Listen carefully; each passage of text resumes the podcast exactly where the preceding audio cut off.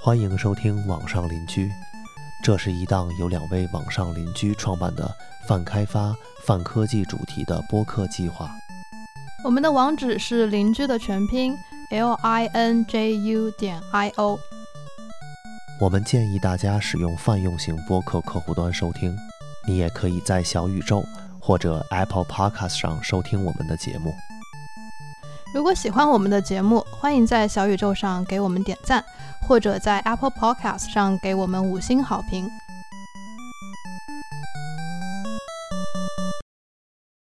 大家好，大家好，尴尬的开始，我们又迎来了一期英语节目。在这期英语节目，我们会聊什么呢？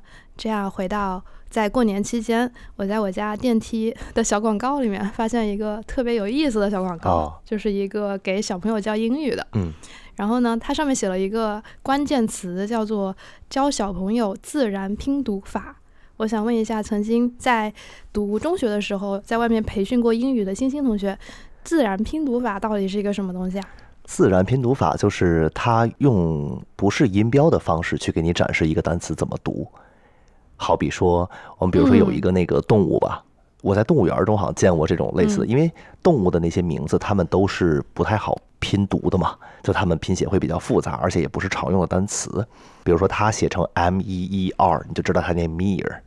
然后后面如果是 c a t cat，就是 meerkat 这样子，所以它能帮助你读这个音的时候，它还是用英文，但是呢，它用的就是这些字母的组合，就是比较普遍的读音方式，所以你就可以跟着那个东西把这个单词给读出来了。自然拼读法里面还有一个点，就是它可以用全大写来表示重音。所以说我们在看那个东西的时候，就是连重音都知道了，就在不借助音标的前提下。但是我不确定国内是这个样子的。哦，这样子啊啊，没关系，按照它原本的设计是这样子，就是如果它全大写就表示是重音，如果全小写的话就表示的是轻音，所以根据这个就可以看出来，就不用去学音标什么的。嗯，OK，好，这是自然拼读法。其实我们在学英语的过程当中会发现，其实英语有一些单词是有一些特例的，比方说发票，它的拼写是 R E C E I P T，对但是我们不读 receipt，对对，对吧？读的是 receipt，对，它就那个 P 就不发音了，那这样好像自然拼读法就不能够运用对了。还有一些我们会常用的词，就比方说你给别人上了一盘菜，然后让别人好好的吃这个饭，嗯就是享受你的美味吧。然后你不会说 enjoy your 嗯 meal，、对吧？你会说 bon appetit，、为什么不说 enjoy your meal 呢？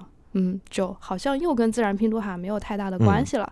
所以呢，在这期节目当中呢，我们就会来拆解一下为什么英语中有这么一些特例，以及怎么能够更好的学习英语。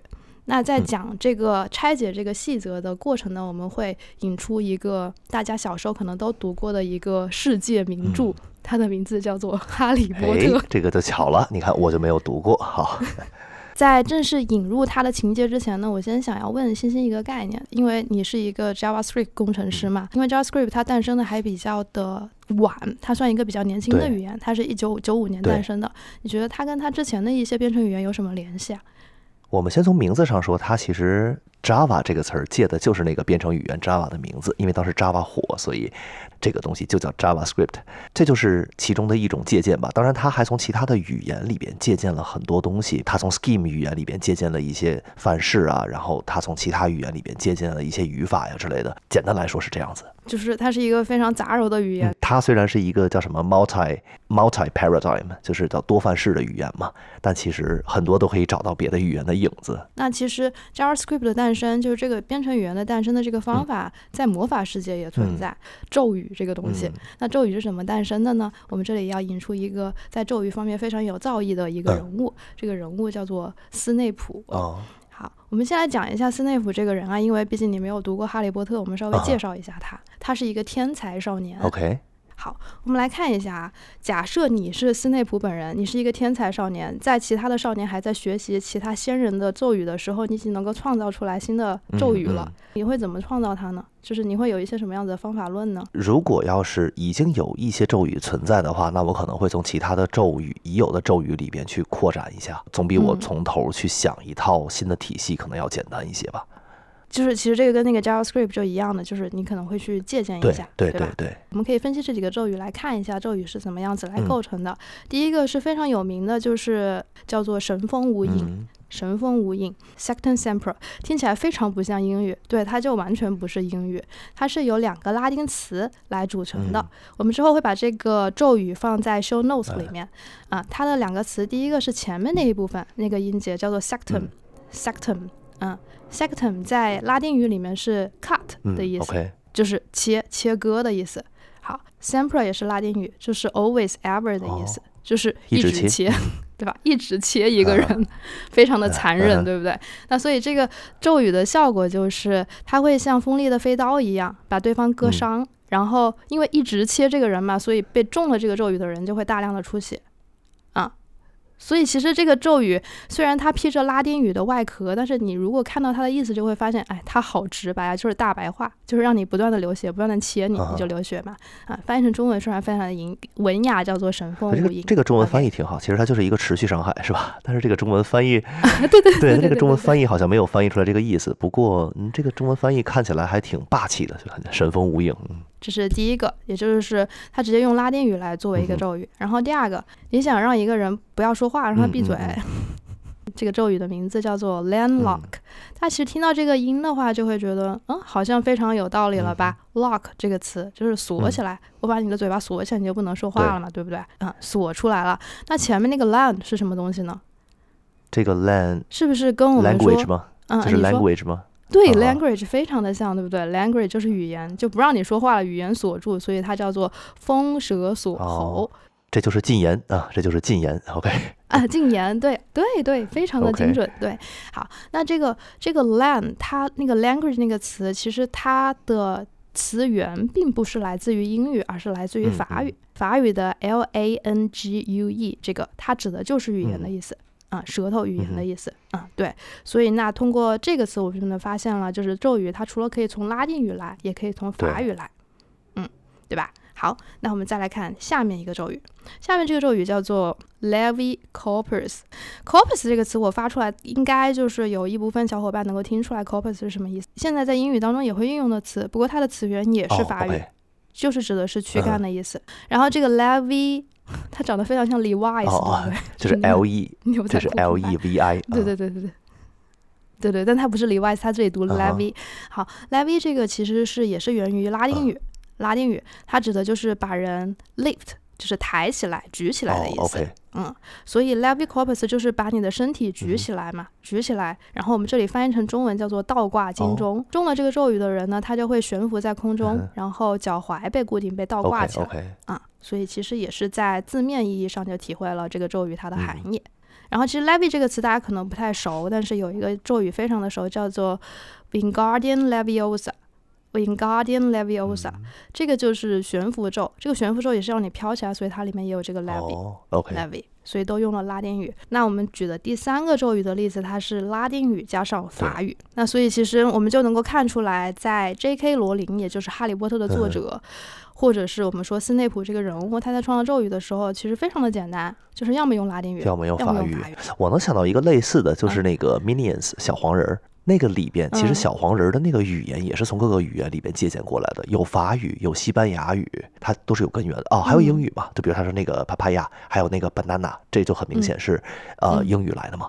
但是它有一些，比如说他说 paladu 就是给你的意思，其实就是西班牙语的。西班牙语 to 是你嘛，tu 是你，然后 pala 就是呃 para 就是 for 的意思，所以都是有根源的。其实这里说了，斯内普他发明咒语是用了拉丁语和法语，为什么会引入这个东西呢？是因为其实这个规律跟英语是一模一样的，就是咒语它的形成其实就是沿用了英语的形成，也就是我们现在正在使用的现代英语，它深深的受到了法语和拉丁语的影响。那我们一起来看一下它怎么受到这两个语言的影响。我们先来看一个简单的，就是法语。法语怎么对英语产生影响的。我不知道大家在学英语的时候有没有发现一个特别奇怪的现象，就是一个动物和你可以吃的它的肉，用英语是两个词。哦就比方说，我今天吃猪肉，我不会说我今天 I eat pig，不会说 pig，而会说 pork。对我不会说 pig，为什么呢？好，那除了除了猪以外，大家还经常吃牛肉，我们也不会说我们今天吃 ox，或者说我们今天吃 cow，、对不对？我们会吃什么会？是 beef。对对，chicken 好像就是你可以说它可以指鸡肉吧，但是它其实还有另外一个就是跟禽类禽类的肉相关的一个词，它是什么？嗯，poultry，这个一般是对。如果你要是在那个比如说超市里边找那个禽类的肉的话，哈，它一般都会写这个词儿 poultry，它不会写 chicken 或者不会写什么 duck、goose 这些，不会写这些。这是一个非常神奇的一个现象，就是吃肉的时候是一个词，但是这个动物本身，可爱的动物本身它是另外一个词。我们把刚才说的总结一下，就是 pig 它对应的是 pork，、然后 cow 对应的是 beef，、然后 chicken 类似的各种各样的鸟，它对应的是 Poultry poultry，对吧、p o u l t r y 它是不一样的。为什么会这个样子呢？那就说明这个里边肯定有一个东西是法语来的，一个是英语来的。那哪一个呢？嗯，哟，这个还真不好猜。从拼写上，其实我也看不太出来啊，是吧？感觉他们的拼写都很英语化，嗯嗯，我也看不太出来。嗯嗯，就嗯，盲猜一下，动物是英语的。厉害。英语演化成现代英语了，所以它可能这些单词的原型发生了变化，就是它当时形成这个的状态跟我们现在使用的会有一些变化。不过我们可以讲一下肉相关的，就是可以吃的这部分动物都是源于法语词，然后这些活生生的动物都是英语词。为什么会有这样子的一个变化呢？在一个重要的历史节点发生了一个重要的事情，这个历史节点是公元一零六六年，这个年份还比较好记。嗯然后当时的法国叫做诺曼法国，嗯在英文里面叫做 Norman，嗯嗯诺曼嗯法国。然后呢，他有一个皇帝叫做 William，、嗯好，然后 William 他这个名字后面加了一个什么呢？叫做 William the Conqueror，、哦，就是对，就是威廉这个征服者威廉。他为什么征服者威廉呢？因为他征服了英格兰。OK，嗯，对，好，那也就是罗曼法国呢，他当时就登陆了整个英国英国这个岛，然后呢，他就对英国的整个它的文化呀，它的各方面啊都有方方面面的影响这样子法语也就渗透到了。英语当中啊，当然啊，因为是一零六六年非常的早，所以那个时候的英语也是比较古早的嗯英语。那个时候的英语，大家如果感兴趣的话，可以自己查，叫做 Anglo-Saxon。安格鲁萨克逊，安格鲁萨克逊呢，在那个时候就是因为他们是被征服的人，所以他们是比较低层的人，他们就负责去养牛、养羊、养鸡、养鸭，对吧？他是负责养的。哦他们打交道的这些动物是这些活生生的动物，所以 pig、cow、chicken 是英语词。OK，好养好了之后给谁吃呢？当然是给统治阶级吃嘛。啊，所以那个 pork、beef 这些就是源自于法语，这就是英语跟法语的一个区别。明白明白，这可能就是为什么很多像是跟食物有关的词都是法语来的。这个影响不仅仅是动物有不同的词汇的表达，这个影响是深远的。那我们现在看到的英语也有非常多的领域是受到了法语的影响。有一个粗略的估计，就是大概百分之三十的英语是源自于嗯法语的。嗯，我们可以来稍微举一下例子，在不同的领域其实也会有不同的影响。我们现在正在使用的一些英语单词其实是法语单词。那我们其实可以看一下，大家一想到法国就会想到 fashion 嗯嘛。那我们先从 fashion 这个领域来讲，我们说很时髦的那些男男女女，我们可以把它说时髦那个词，我们用的是什么呀？Very fashion，嗯，当然也可以说另外一个词叫做 chic。这个词它其实就是一个法语词。然后拼写是 C H I C。另外的话就是还有一些就是精品店，嗯，精品店比较高档的精品店，我们不是 shopping 呃 mall，、呃然后不是 store，叫做 boutique，，boutique，嗯，boutique。对，这这个词儿一般高端品牌才配这个名字，一般就是大众消费品牌，大家都会用这个叫，一般就会叫 store。对嗯哼 store 和 boutique。好，在 boutique 你可以买到一些高级定制的产品，这些定制的产品我们可以把它叫做 couture，就是 C O U T U R E，、嗯这个也是一个法语词嗯高级，所以就一系列的 fashion 方面的影响。那它其实除了服装以外，我们还会用到一些东西，就是日常你会 wear some perfume，那那个 perfume 其实也是有影响。对，这个就是香水，一般我们常买到的，它会分几个类型嘛。Eau de toilette、eau de parfum 这个词，它其实就是从法语来的。eau de toilet 就是直接翻译过来就是 toilet water，它直接翻译过来就是这样子。对，但它这一种的话，一般是指就是里边的香精油的浓度没有那么高的香水，有点类似于古龙水那种感觉。嗯，就比较清淡一点的，对吧？淡香水，对，就是淡香水。如果直接翻译的话，可能听起来会没那么好听哈，就是 toilet water，因为那个。e a u 这个词好像就是水的意思，然后这个 d e 就是法语里边专门表示从属关系的嘛，就跟 off 是一样的啊，所以他这么讲。如果要是浓度高一些的话，就是这个 eau de perfume，perfume，。嗯，这这个词也是一个法语，就是英语里面我们会念成 perfume。嗯，您刚才讲了一个很重要的点，就是有非常多的法语词被直接引入到英语当中，在现代英语中使用，但是其实现代英语在使用它的过程当中会发明一些英语的读法，也就是会抛弃掉原来法语的一些读法。啊，大家这个可能要注意一下。OK，那除了在 fashion，也就是时尚业有一些影响以外呢，还有一些就是我们一想到法国，又会想到另外一个东西，就是法国的美食，对对，一般也会是一些大餐什么之类的。我们刚才在一开始的时候说到，我们说 bon appetit，就是说呃 enjoy your meal，它用的是 bon appetit，这个是法语里面的。没错没错。我们先说一个做菜的方式吧，有一种做菜的方式叫低温慢煮。它其实就是用那种，并不是沸腾的水哈，就是温度稍微高一点的水，可能六七十度这样子，用这种水，然后去隔着一个耐热的塑料袋，然后去煮这个肉。这个目的并不是把这个肉煮熟，而是让它从外到里慢慢慢慢的变得没那么生。啊，然后这只是第一步，这一步弄完之后，可以再把它煎一下或者怎么。就是如果大家对做牛排这个事情没有那么大把握，不知道怎么烤，不知道怎么煎的话，可以尝试这种方式。当然，这种方式也会麻烦一些，一般都会要配一个专门的机器。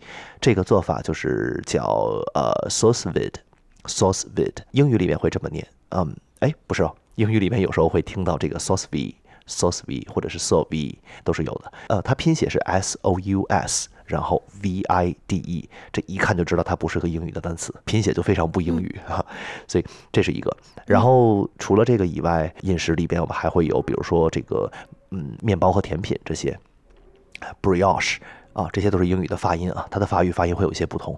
brioche 这是一种比较松软的面包，说白了就是加大量的 butter，大量的黄油做出来一个面包，好像中文的翻译是叫布里欧修。大家都知道的法棍嘛，这个一听就是法国的东西，因为它叫法棍。对，这个就是呃，baguette，法棍，croissant，呃，这个是牛角面包，这个也是法语的发音。呃，还有就是有个东西叫舒芙蕾 （softly），然后还有一个是 crepes，crepes 这个其实挺有意思。我们会看到这边如果卖中国的煎饼，它会叫 Chinese crepes，它不会叫煎饼。还有 Chinese crepes，crepes 的话，它本身是一种甜品，就是它是用那种就是。比较薄的那种饼皮，就好像千层饼那样的饼皮，煎好了之后，里边卷一些奶油，卷一些水果，这样子，一般是这么做的。中国的这个煎饼可能跟这个有点像吧，虽然咱们用的饼皮跟他们的饼皮不一样啊，但是我见到有地方这么翻译的，还挺有意思。嗯哼，哦，还还有一些地方会翻译成，就是它会叫 savory crabs，中式的煎饼，它会叫 savory，savory 就是咸的意思嘛，savory crabs 啊，这样。这是一类，下一类的话就是酒类啊，我们知道的 rose，哎，这个 rose 不是你之前推荐的那个什么哈？之前推荐过一个 rose 的那个 歌，呃，Blackpink 里面一个成员也叫 rose，恰好叫 rose。这个 rose 它是一类葡萄酒，它是一类葡萄酒，它一般是用就是颜色比较浅一些的红葡萄酿的，叫 rose。然后像是其他的一些 merlot 梅洛，然后哎，这个有一个东西叫做 Cabernet Sauvignon。这个词儿我还专门跟那个酒庄的人学过一次。那次我去买酒时候，他就教我怎么念这个词儿，Cabernet Sauvignon，就是叫赤霞珠。对，赤霞珠这个词儿念起来好奇怪，因为法语的发音就是这样。OK，法国本身就是一个非常大的葡萄酒的产地嘛，所以也有很多词儿是从这里来的。所以我们可以看，它在英语饮食这一块儿，我觉得。影响还是很深远的，因为挺多单词是从这儿来的。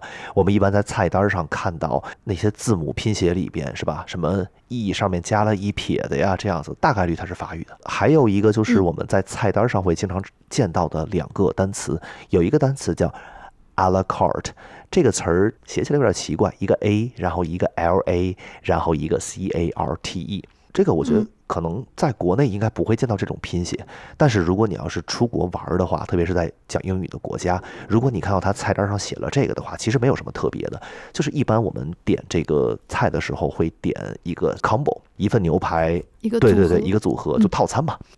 但是如果我说我今天就只想要一个牛排，我不要配别的东西，这个就是属于 a la carte，也就是我就按照菜单上面这个点，不要给我加任何东西。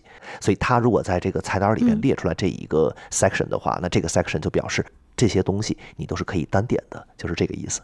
最后一个例子就是这个 entree 这个词儿，一开始其实我是念错的。我刚来的时候我是念念错的，第一次去这个大的场合啊，然后就这个词儿念不对，然后那个他们跟我说这个叫 entree。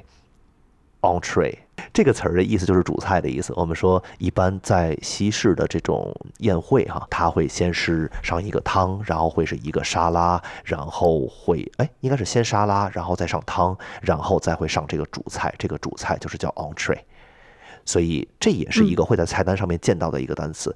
这一个里边列出来的就是那些吃起来比较顶的食物，就是硬菜。一一般对北方习惯叫硬菜，就是那些呃肉的分量很大的那种的，它会叫 entree。今天列举出来的一些被法语影响的英语的这些词的属于的领域都还挺刻板印象的，就比方说 fashion 呐、比方说跟 cuisine 相关的一些东西啊，对对吧？就是嗯，对，厨房里面的呀，然后饮食啊这些东西。对我再讲一个刻板印象的词，这个词大家可能都都见过或者也经常听过，叫做 deja vu。哦，嗯 deja vu，对，嗯嗯，就是啊，我好像听过这个词，就是这个词的意思，对，就是 对，就似曾相识的感觉，哦也还挺符合刻板印象的法国，就是可能会有一些浪漫情调或者浪漫色彩在里面的。嗯嗯哼嗯，deja vu 这个词也是源自于法国，但是在跟说英语的人讲这个词，他们都是知道的。嗯对，好，那我们讲一个非刻板印象的一些领域啊，就是城市命名这件事情。嗯那怎么影响呢？就是有一些地名，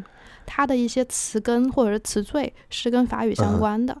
好，我们举一个例子，就比方说 v i l l e 这个词，哦我们在英语里面翻译叫做对 ville，这个词它其实源自于法语，在法语里面它是村庄、村落的意思。嗯，那在美国有很多地名其实跟这个 ville 是相关的。我们请星星同学来举个例子。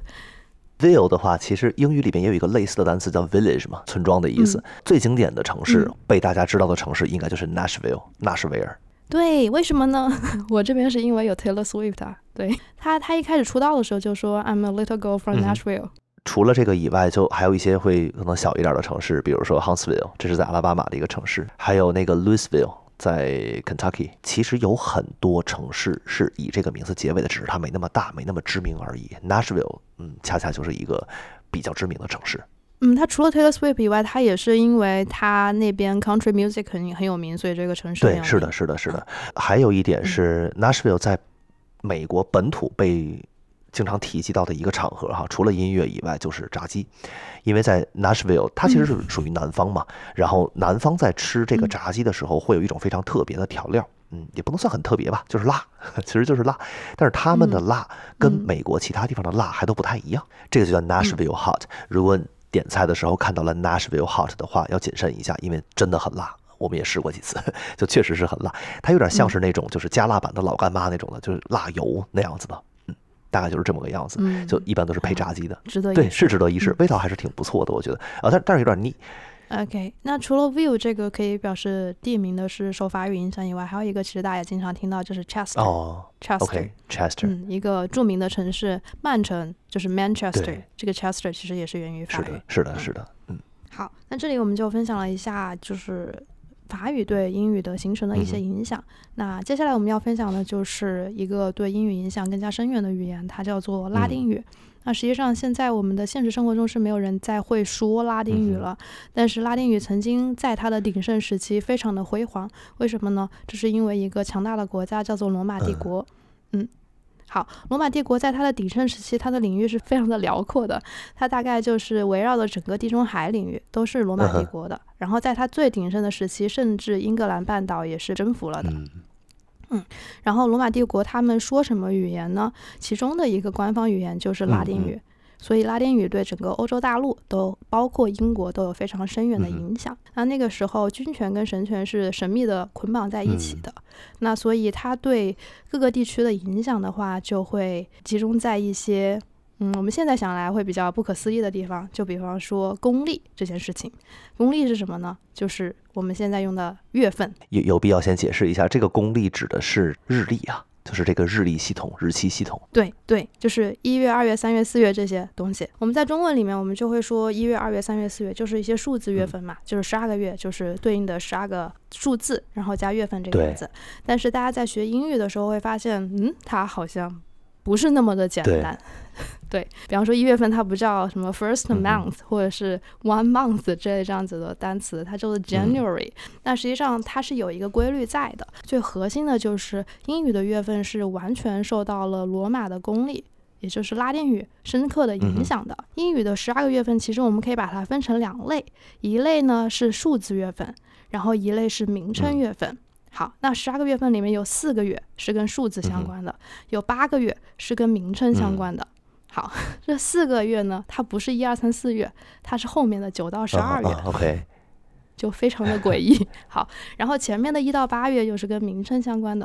名称这个部分，就比方 January、February，它其实是跟古希腊罗马的一些神，还有罗马帝国比较重要的君王是相关的。呃，三月份是 March。嗯，March 这个 March 的那个 Mar，那个其实是源于 Mars，也就是战神。哦，马尔斯，这个叫。啊。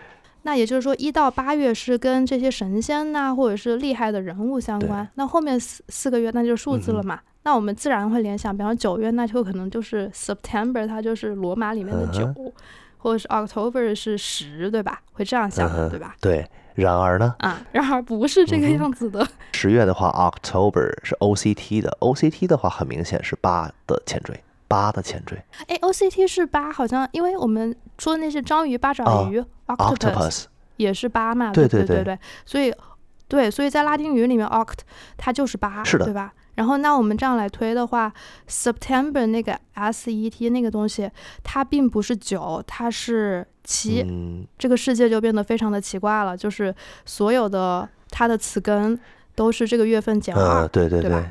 十月份用的是八这个数字，然后九月份用的是七这个数字。对，然后十一月对应的就应该是九，是吧？然后十二月是十。哎，十一月对应这个九，N O V 是吧？Nov，就英语里边可能看不太出来，英语里边是 nine，哦，还有那么一点接近，至少第一个单词、第一个字母是一样的。西班牙语里边九是 nueve，所以可能还有点接近。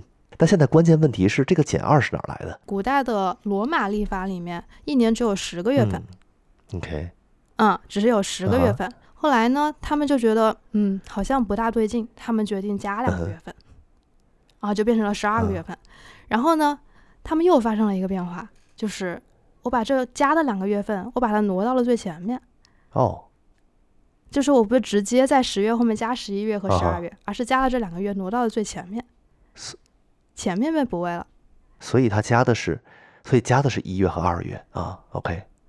对，对，加到了一月和二月，那这样子就后面的全部都不位了，所以就是原来的七月就变成了九月，八月就变成了十月，哦，这个样子。OK OK。所以虽然数字没有变，但是我们现在理解上会发生变化，就是这样一个诡异的操作。OK，哦，这个原因 OK 啊，所以就错了两个月出去，嗯。然后所以导致我们现在学到的英语的关于月份的表达就是这个样子。OK。好，这是它对我们英语的月份的表达的影响。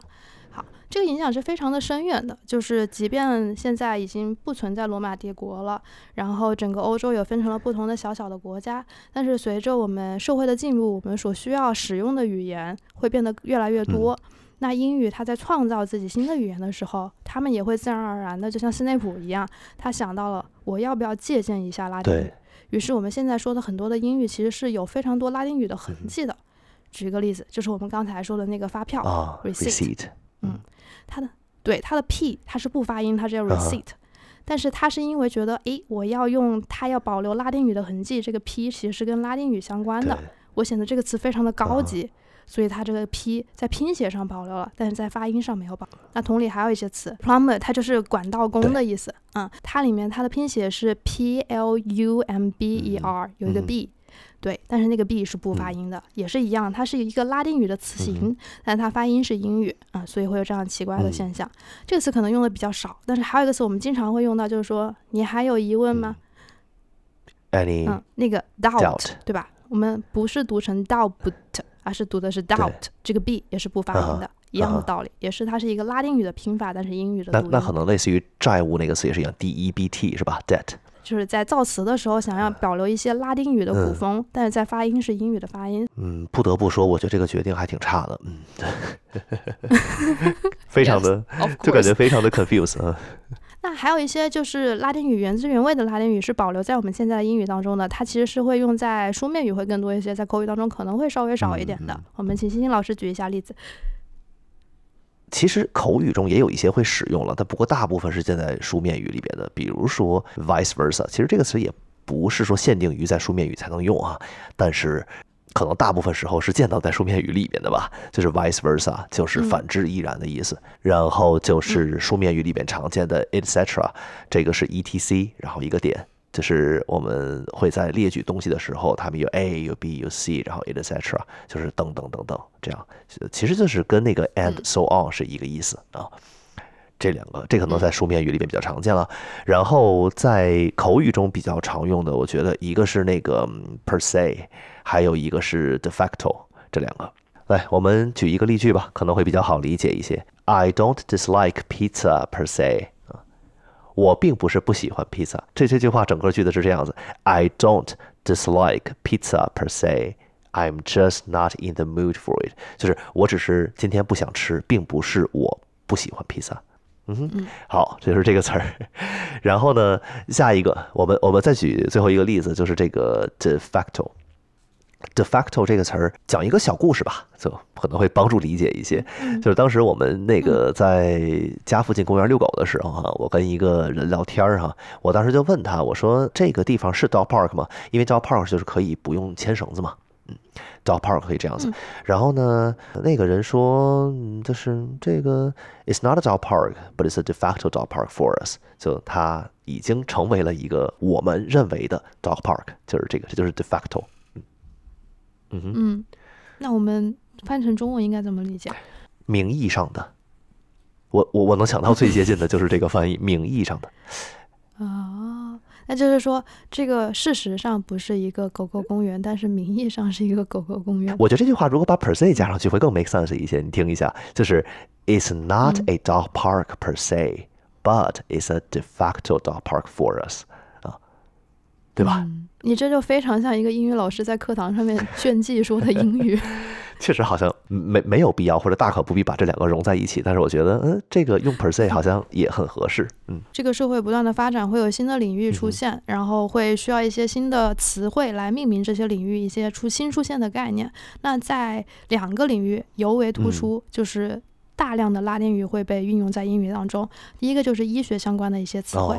嗯，就比方说，我们经常会遇到的心血管疾病，cardiovascular，cardiovascular，cardiovascular，对，嗯，那 cardio 这个就是心，然后 vascular 指的是血管，那这两个词其实都是源于拉丁语，就是他把一个非常简单的，比方说我们就叫 heart 就很好的，他把它变复杂，对，是的，嗯，可能就会显显示出来这个领域的权威性吧，嗯。好，另外一个就是可能是动物，动物它是什么种什么科，它的名字有关系。那我这里不会举那么复杂，我举一个非常简单的一个例子，就是大恐龙哦，那个 dinosaur。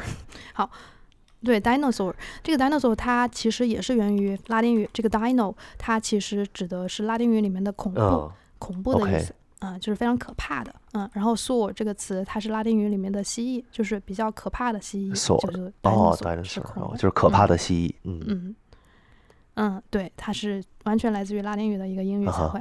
好，那我们想到的就是，可能拉丁语影响的就是一些比较远古时期的词，其实并不是的。就是当我们遇到一些比较现代的新的词，在造词的时候，其实也深深的受到拉丁语的影响。比如说，现在我们每个人都会用到的鼠标，啊，不是 mouse 这个词啊，是另外一个词，呃，叫做 cursor。cursor 这个词，它其实是拉丁语。那那个不是那个，应该叫光标。会确切一些啊，光标，光标，好，光标，光标，对，光标，对对对，是我翻译不精准。光标。另外一个，我们还会用，嗯，我们会用到的显示器，那个 monitor 这个词，其实也是拉丁语，嗯。然后汽车不是 car 那个词，是汽车的统称，那个 automobile，嗯，对，也是拉丁语。OK。那所以其实就是我们现在使用的英语，也是深刻的受到了拉丁语的影响。嗯，那我们总结一下，也就是自然拼读法，它当然可以帮助你更好的去理解英文，但是实际上英文有非常多的词汇，它是深刻的受到了法语和拉丁语的影响，它有时候可能不是那么符合自然拼读的规律。但是当你了解了有背后这样子的一个意义存在的话，会更方便你去学习这个语言。是的，是的。好，当然这个现象不仅仅存在于英语当中，其实。中文也受到了非常多来自其他语言的影响。你去咖啡店想要借一下它的网络，你会说：“哎，请问一下你的 WiFi 密码是什么？”对对对，对这个这个词应该是哪怕是父母这一辈，他们接受度都会更高一些的，对吧？大家不会用它的这个中文翻译，它其实是有一个标准的中文翻译，就是那个无线局域网嘛。但是大家都不会用，对，大家都只会用这个这个 WiFi。我们现在正在使用的这些中文，它受到了英文的影响以外，它还受到其他的一些语言的影响。你比方说，我们现在呃会说保质期有一个更 fancy 的说法，叫做赏味期限。这个应该是从日语里面过来的。还有一些词就是已经完全融入到我们的生活当中了。比方说，我们会说小萝莉、小正太。那萝莉和正太其实都是来自于日语，对吧？嗯嗯。然后，比方说我上升天蝎，我是一个很腹黑的人。然后还有宅，对吧？宅是。那个叫什么？哦哦，查库是是这个吗？对，哦，是的，OK OK，我见到过很多次，我不确定。OK，好。达人就是什么很厉害的一群人，达人做什么很厉害。哦，就是这个就好比那个太古达人里面那个达人啊。对对对对对，然后还有 O L 这个词，嗯，它就是 Office Lady，虽然它有英文，但实际上它是 Japanese English，就是日本人创造的英文词汇。嗯，那其实我们现在也会用，哎，我想当一个 O L。对，哎，这是日文对英文的影响，其实中文里面也有啊。中文比如说，就我我们。帮他们更新了一下这个字典的一个情景，就是这个 long time no see，这个是非常符合就是中文说话习惯的一个，但是其实它是不太符合英文的这个构词或者是组成短语的方式的，在我看来。对，因为英文会动词在前，然后定语在后面，嗯，也就是 long time 会放在后面。宫保鸡，它会叫 kung pao chicken。而不会叫什么 chicken with 什么 chili sauce，或者是这样子的说法。with peanuts。呃呃，对，还还有一个 with with peanuts，没错。所以一般就只有这一道菜，或者是个别的几个菜才配有这样子 完全音译过来的这个名字的发音，但是很多是没有的，是大部分菜是没有的。我们现在。学到的英语，也就是过去这样子不断拉扯、不断就是相互影响形成的一个英语。对对对，包括其实英文对中文也有影响啊，中文对英文也会有影响啊，经常也会有一些中文相关的梗发生在呃这一边的平台上，比如说 TikTok 或者是 Twitter 上面。前一段时间那个“雪花飘飘，北风萧萧”这个歌词在 TikTok 上面火了一大把啊，当然是一个很短期的，就是一个非常快速的一个 meme，然后火了那么一段时间，然后就消失了，嗯。那我们这期的节目内容大概就是这一些。好的，那我们就进入 Two More Things 环节。那我先来，这期就我先来推荐好了。刚才我们聊到个法语里面聊到了那个香水嘛，Eau de Toilette，Eau de Perfume。我来推荐一个香水好了，这个其实是我这两天两周之内吧才拿到的一个礼物啊，其实是情人节礼物，是我老婆送给我的。对，这是一个。做这个香水的品牌叫做 Mason Francis Kurkdjian，这个品牌朋友们，现在我满头问号。好，它确实是一个比较小众的香水品牌。这一次我拿到这个香水，其实我也是试了好几次。它的这个 boutique 就不多，在北美，它的这个 boutique 就不多。它的哦，它的 boutique，它的 boutique 不多，所以就。挺难试到的。我拿到的这个礼物哈，它跟这个刚才我们说的 Eau de Toilette 和 de perfume 还不太一样的，就是它是更浓的一个级别的，就它比那个 de perfume 还要再高一个级别的。嗯，所以它叫 Extract 的 perfume，就是有点类似于像是浓缩液那那那种意思啊。然后我我这一次拿到的这一款叫做 Oud。O U D，然后它这个 odd 里边分为三个品种，一个叫 odd，然后一个叫 Silk Mood，就是丝绸的思绪啊，还有一个叫做 Satin Mood，Satin Mood，Satin 是那个缎的意思，就是那个丝，呃，就绞丝旁的那个缎那个字啊，绞丝旁的那个缎，绸缎头，对，绸缎的缎，它叫绸缎的这个心情。所以总共这么三个品种，我拿到的是这个 satin，呃，因为我试过一圈之后，这三个品种感觉给巧克力命名啊，也确实确实，但是 satin 这个的话，我试来试去，我觉得这个味道是最适合我自己的，好不容易买到，因为前一段时间的话，这个 satin 的这个 extrait 一直在缺货，然后呢，今年上半年的时候终于有货了，然后我就拿到了这么一个礼物，非常的开心。这个品牌。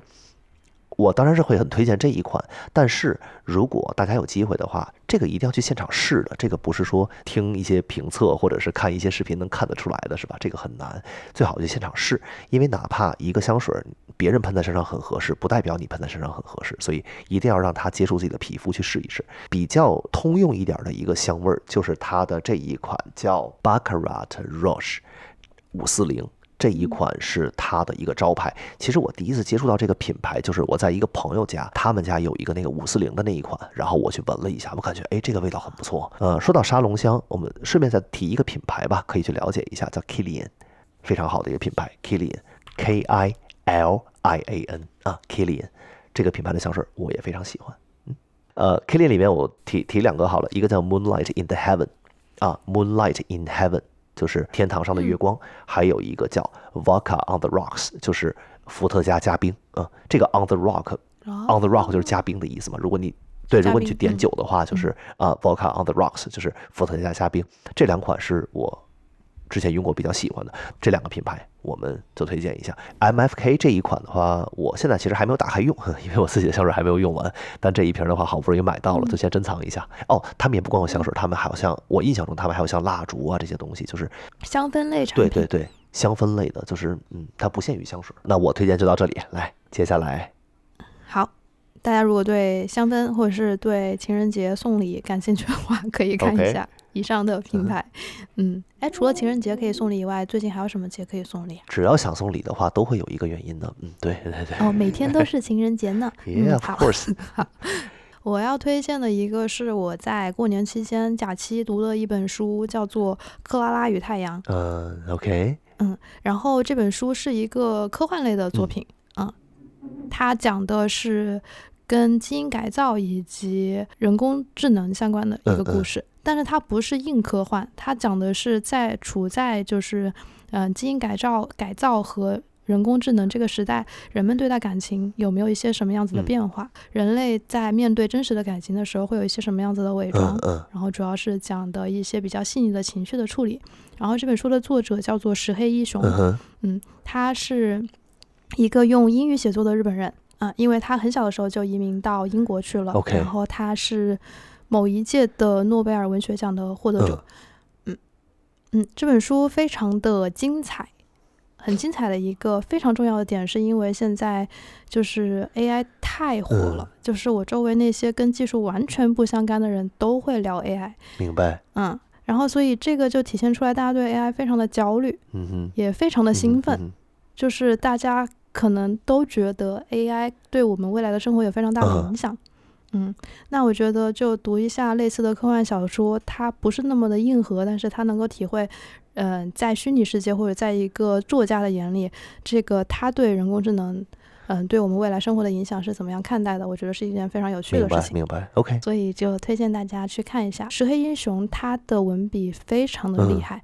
厉害不是在于他的词藻有多多么的华丽，而是在于他情节的设置，你会觉得非常的精巧。哦，反正我看他的书的感觉就很像看诺兰电影的感觉，就是你会觉得天呐，怎么这么天才？就是他在这里原来留了这么多伏哦笔。所以整个看这本书的体验是非常好的。所以对，如果大家有时间，或者是觉得对这个题材比较感兴趣的话，就推荐大家。好，的，再说一下书名，叫做《克拉拉与太阳》。好的，嗯嗯嗯，，OK，好那我的推荐就到这里。好的。